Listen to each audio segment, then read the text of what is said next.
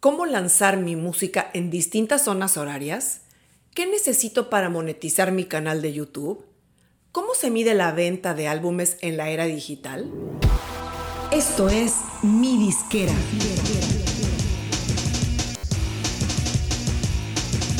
Mi Disquera, donde tu música es tu negocio. Bienvenido a otro programa más de Mi Disquera. Soy Ana Luisa Patiño.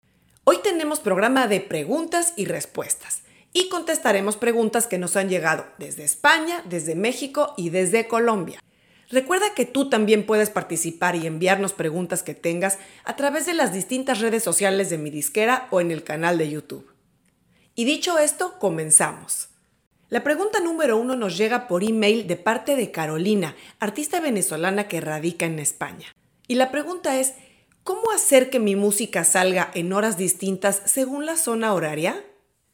En los primeros años de la música digital, los sencillos y los álbumes se ponían a disposición a la misma hora en todo el mundo, y existían solamente una o dos opciones de zonas horarias según el territorio donde se entregaba la música.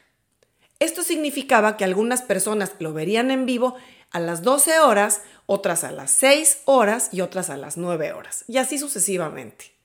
En años recientes se ha hecho posible que los artistas, a través de sus disqueras, distribuidoras y agregadores, elijan a qué hora quieren que salga su música en distintos países o principales zonas que les interesan, especialmente las plataformas más grandes como Spotify y Apple. La opción por defecto va a seguir siendo usar las 12 horas del día que eliges para lanzar tu música, con lo cual serán horas distintas para cada país. Sin embargo, la opción de personalizar horarios va a abrir la posibilidad de que elijas dos, tres o hasta más horas distintas según donde estén ubicadas las principales audiencias que tengas. Por ejemplo, si un artista radica en España y quiere lanzar su sencillo a las 12 horas del 4 de diciembre, para evitar que su música quede disponible en América, siendo aún el día 3 en la tarde o en la noche, lo que tendrá que hacer es asignar, por ejemplo, México como un horario de segunda zona.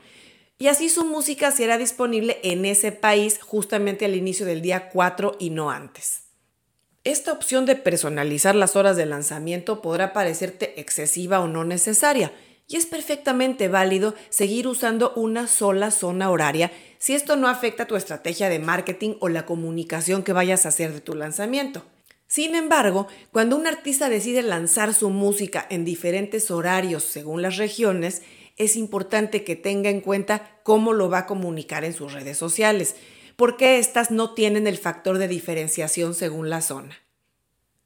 La pregunta número 2 nos llega por Instagram desde Sonora, México, y es de parte de Jorge Javier Z. La pregunta es, ¿qué requisitos hay para monetizar mi canal de YouTube? Sin duda, uno de los objetivos principales que tiene alguien cuando empieza un canal de YouTube, y no solamente artistas, sino creadores de contenido en general, va a ser monetizar su canal de YouTube.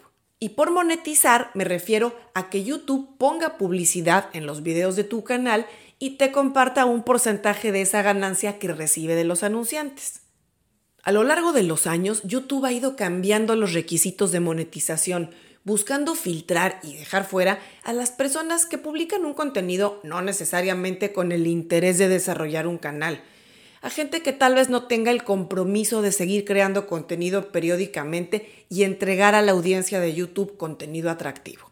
Igualmente, YouTube ha impuesto modos de dejar fuera a gente que solo busca generar dinero rápido a través de uno o dos videos que vuelvan virales, pero que no puedan mantener un compromiso de tiempo y constancia. Obviamente estas medidas han hecho que se haga más y más difícil y que lleve más tiempo calificar para acceder al programa de monetización. Dicho esto, te cuento cuáles son los requisitos de YouTube para que el dueño de un canal pueda monetizarlo. En cuanto a las métricas, lo principal que deberás cumplir es tener más de mil suscriptores a tu canal y de tener más de 4.000 horas de reproducción en los últimos 12 meses. Además de estas métricas, YouTube tiene políticas muy claras sobre la prohibición de cierto tipo de contenido para participar en el programa de monetización. Y es sobre todo lo que tiene imágenes con contenido sexual explícito, violencia, abuso infantil, publicidad engañosa, cyberbullying, etc. Otra política importante es la generación de contenido original y que no sea repetitivo, porque esto incitaría a la creación de contenido basura que el único objetivo es monetizarlo, y esto va en detrimento de la calidad de la plataforma. Finalmente comentar que una vez que YouTube te abre la monetización de tu canal, también pueden inhabilitarte esa función si después de seis meses no has subido ningún video nuevo o claro, si infringes alguna de las cláusulas y requisitos que ellos establecen. Para más detalles de estas políticas, consulta directamente en las secciones de ayuda en tu canal de YouTube.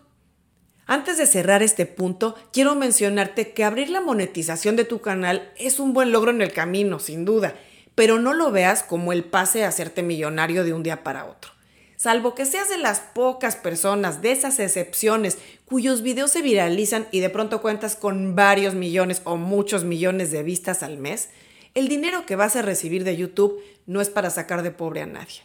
Considera que puedes recibir un aproximado de entre 3 y 5 centavos de dólar por cada mil vistas, así es que saca tus cuentas. Y la tercera pregunta de hoy nos llega por Facebook de parte de Aníbal Restrepo de Colombia. Y la pregunta es, ¿cómo se miden los álbumes en la era de la música digital? Seguramente recuerdas, y en especial si eres mayor de 25 o 30 años, que antes los artistas festejaban y promovían a los cuatro vientos cuando se les entregaba un disco de oro por más de 100.000 copias vendidas o un disco de platino por más de 500.000 copias, etc. Y claro, el número de unidades para certificar oro, platino diamante va a variar según el país, pero el punto es que el conteo era en base a unidades físicas vendidas del álbum. Y luego cuando empezó la época de la música digital, simplemente las unidades digitales se sumaban a las unidades físicas, no había discusión. Sin embargo, cuando comenzó a ser más y más importante el streaming y el formato del álbum sufrió una baja considerable como producto de consumo completo, se tuvieron que revisar estas mediciones en la industria. Así, actualmente la unidad equivalente de álbum es una medida en la industria de la música para definir el consumo que equivale a la compra de un álbum. Este consumo va a incluir tanto streaming como descargas de canciones, además de las ventas tradicionales de álbumes físicos en el caso de quienes sigan publicándolo así. En Estados Unidos y varios países más del mundo, la equivalencia actual del álbum es que un álbum equivale a 10 descargas de canciones digitales o a 1500 streams o reproducciones de canciones. Por eso, bajo estos criterios, es común que veas que tal artista recibió un disco de platino por 500.000 álbumes vendidos. Y recuerda, el número requerido para cada certificación varía según el país, pero en el fondo lo que quiero decir es que tal vez ese artista que vendió 500.000 vendió solamente 50.000 álbumes físicos y los otros 450.000 van a venir de una combinación de varios millones de canciones descargadas y de reproducciones de streams sobre todo. Y con esto concluimos el programa de hoy. Espero que estas respuestas te hayan resultado interesantes y si te gustó el video, danos un like aquí abajo.